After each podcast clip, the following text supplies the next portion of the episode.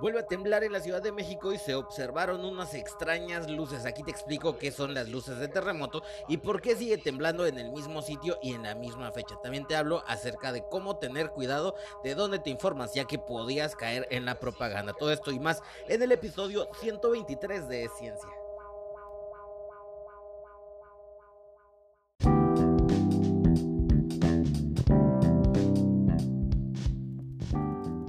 ¿Qué tal? ¿Cómo estás? Mi nombre es Víctor y te doy la bienvenida a este, episodio 123 de Ciencia. Y el día de hoy vamos a hablar de temas que, si bien son súper relevantes y es importante que los conozcas, también vamos a hablar de algún tema que por ahí está pasando desapercibido y a lo mejor no te has dado cuenta, pero te lo aseguro que más de una vez has caído en ello. Es decir, en las fake news, la información falsa y la propaganda. Te voy a ayudar a que cuando veas información tengas el criterio para decidir si esa información es verídica, vale la pena creerla o si hay que investigar más.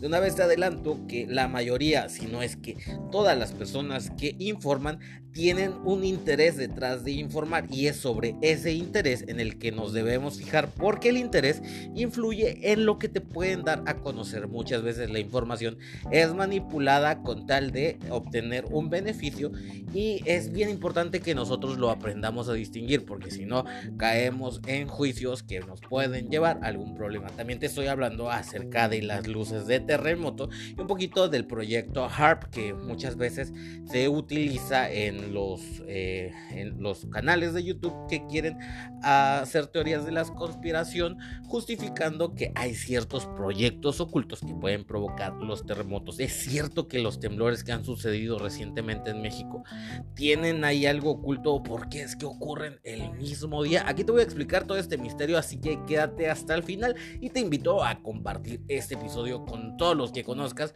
para que esta comunidad de ciencia siga creciendo y cada vez nos motivemos más a seguir escribiendo los guiones, investigando y seguir emitiendo estos episodios. Así que comenzamos.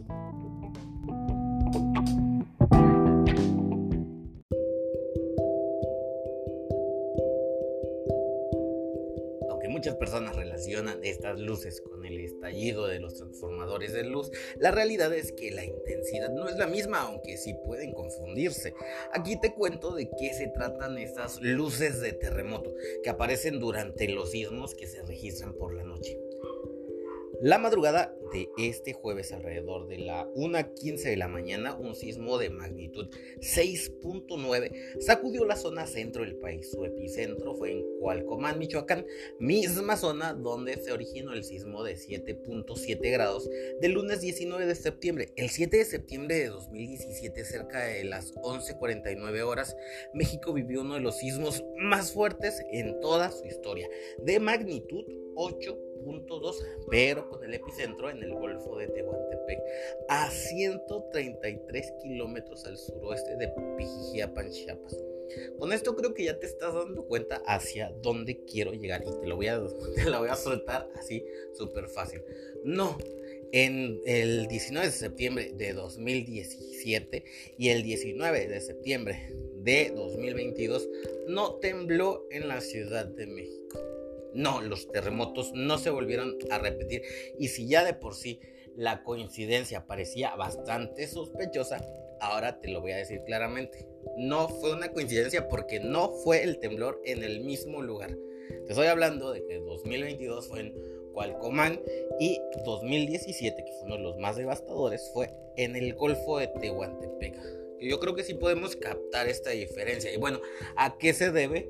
A que creamos que siguen ah, pasando terremotos en la misma fecha. Y bueno, es que esto se ve explicado por un fenómeno que se llama sesgo y es un sesgo, es alguna información que va a ser distorsionada por las propias creencias previas o toda la información que nosotros ya tengamos. ¿Y en qué interviene esto? En que, bueno, una, hay que tener en cuenta que la Ciudad de México está sobre un lago, es como si estuviera sobre un micrófono y va a captar todas las ondas y va a replicar todo lo que escucha de alrededor. Entonces, la Ciudad de México va a temblar cuando tiemble en cualquier otra parte del país.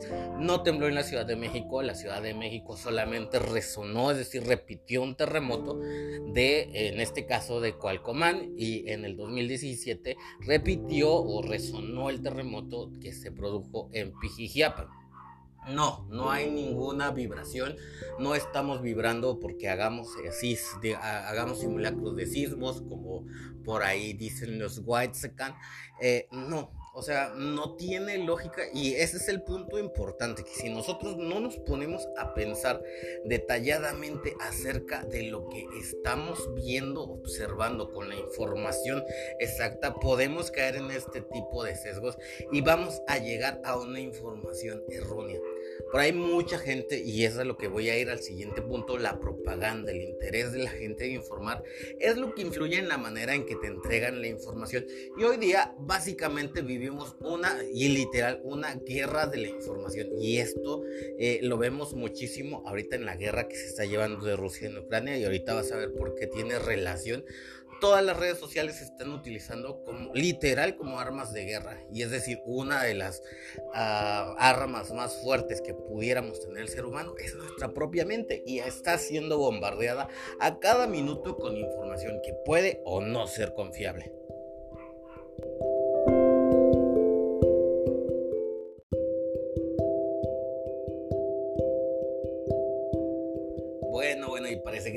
Dando un sermón, pero no es la idea. La idea es de que recibas información verídica y puedas combatir esa desinformación que existe en, los redes, en las redes sociales y en todos los medios.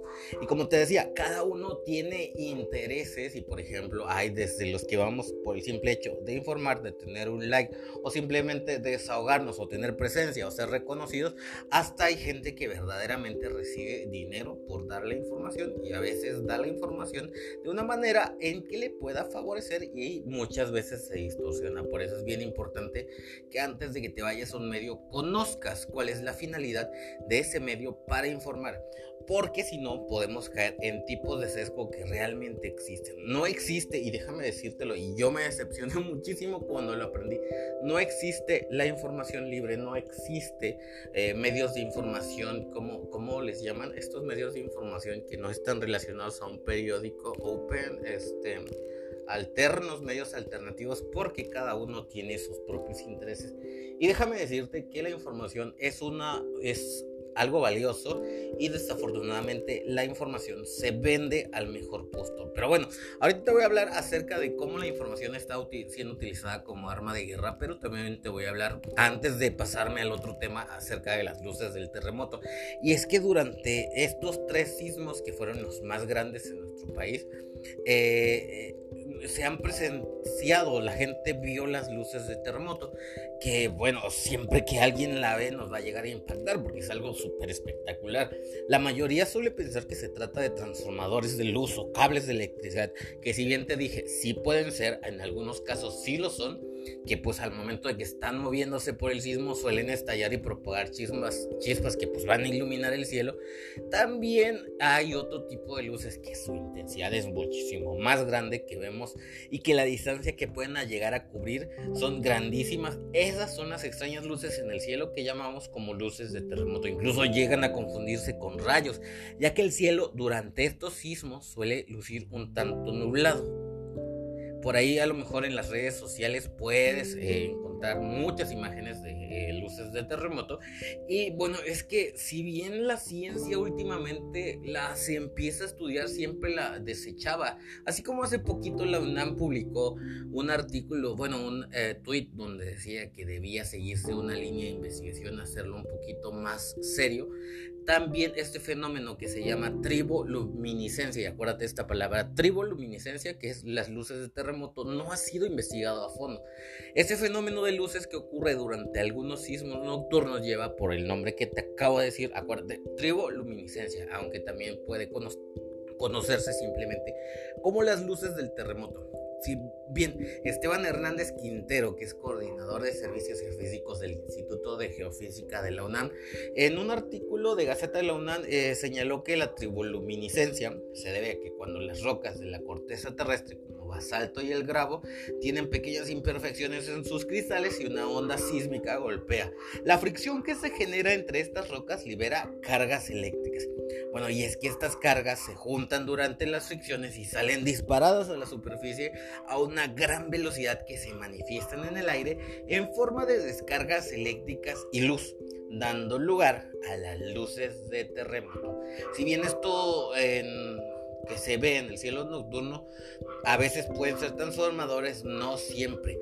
Las luces de terremoto suelen aparecer con colores azules, rojos, amarillos, verdes e incluso blancos. Recuerda que lo más importante durante un sismo pues es mantener la calma, salir lo más pronto posible sin correr o empujarse del lugar donde te encuentres y así si no puedes salir pues hay que resguardarlo. Si bien ustedes que viven en la Ciudad de México conocen más que yo cuáles son las medidas, no está de más recordarles que siempre hay que tener precaución y estar atentos a la alerta sísmica.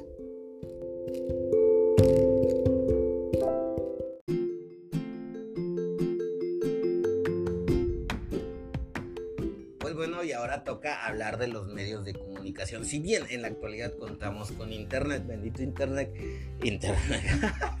la pronunciación. De repente se me escapa, oigan, pero también vivo en Monterrey, pues en un ranchote, como dicen ustedes, y pues algo se pega.